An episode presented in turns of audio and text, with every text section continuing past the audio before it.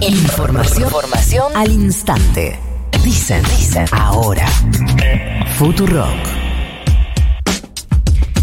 Venimos contando desde hace unos días que el gobierno nacional está planeando el pase sanitario, esto que habló con los ministros de salud de todo el país, para que haya que presentar, en principio, eh, para el ingreso a eventos masivos, pero más adelante puede ser para otras cosas también, el certificado del el esquema completo de vacunación. Esto ya se empezó a aplicar en Tucumán, quizá con características distintas. Vamos a preguntarle a Rosana Chala, ministra de Salud de Tucumán, diputada nacional electa que asume en unos días, el 10 de diciembre. Rosana, buenos días. Florencia Halfon la saluda. ¿Cómo le va?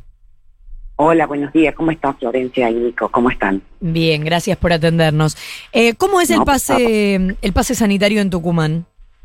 Bueno, el pase sanitario en Tucumán tiene que ver con que hemos visto y tenemos la posibilidad de anticiparnos y ver qué ha pasado en, los distintos continentes, en distintos países, cuando, eh, cuando la vacunación no es, eh, no, es completa o no abarca a grandes cantidades de personas. ¿no? Sabemos que en esos casos muchos de estos países han tenido que volver al confinamiento. Y en ese contexto es que nos parece eh, haber visto y ver esta película antes, nos parece que tenemos que anticiparnos y en esta anticipación eh, un, modelo que me parece interesante, que vamos a ver si, es exitoso o no en nuestra provincia, es, poner el, pase sanitario que tiene que ver de poner esta e, este documento donde tienen que presentar las personas en todos los lugares. Acá nosotros lo implementamos para eventos masivos, actividades en lugares abiertos, concurrencias a centros culturales, cines, gimnasios, eventos deportivos, recitales, fiestas, nosotros lo pusimos en bares, en restaurantes,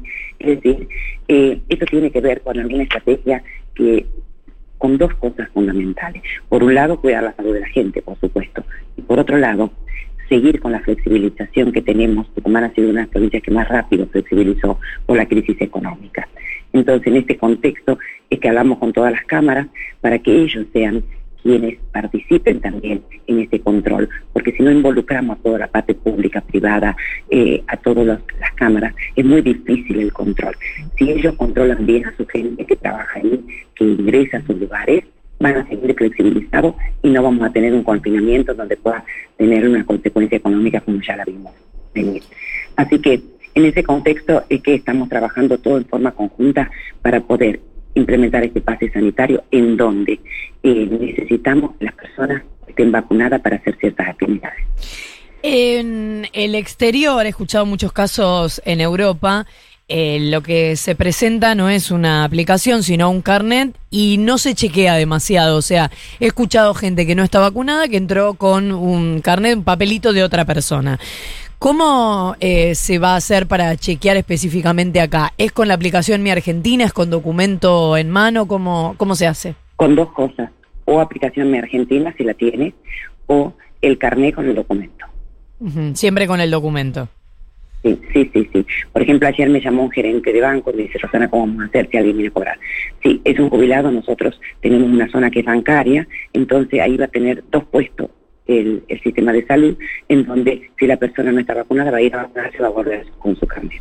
¿Qué tal? Eh... También vamos a acompañar desde el Estado en los lugares que sean necesarios para que la gente no deje de hacer su actividad, pero también eh, es un primer paso en donde la gente tiene que saber después que debe cumplimentarlo, porque si no también está el, el, Comité Operativo de Emergencia Sanitaria que puede fiscalizar en cualquier lugar y llegarse y poder este, ver si se está cumpliendo o no.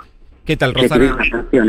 ¿Qué tal? ¿Cómo te va? ¿Qué tal, Nico Te saluda, ¿cómo estás? ¿Están eh, eh, tan definidas ya eh, tipos de sanciones o de qué manera se van a garantizar el cumplimiento de esto? Porque entiendo que la responsabilidad de impedir el ingreso de personas que no tengan ese documento será de las propias responsables de los distintos establecimientos, ¿no? Sí.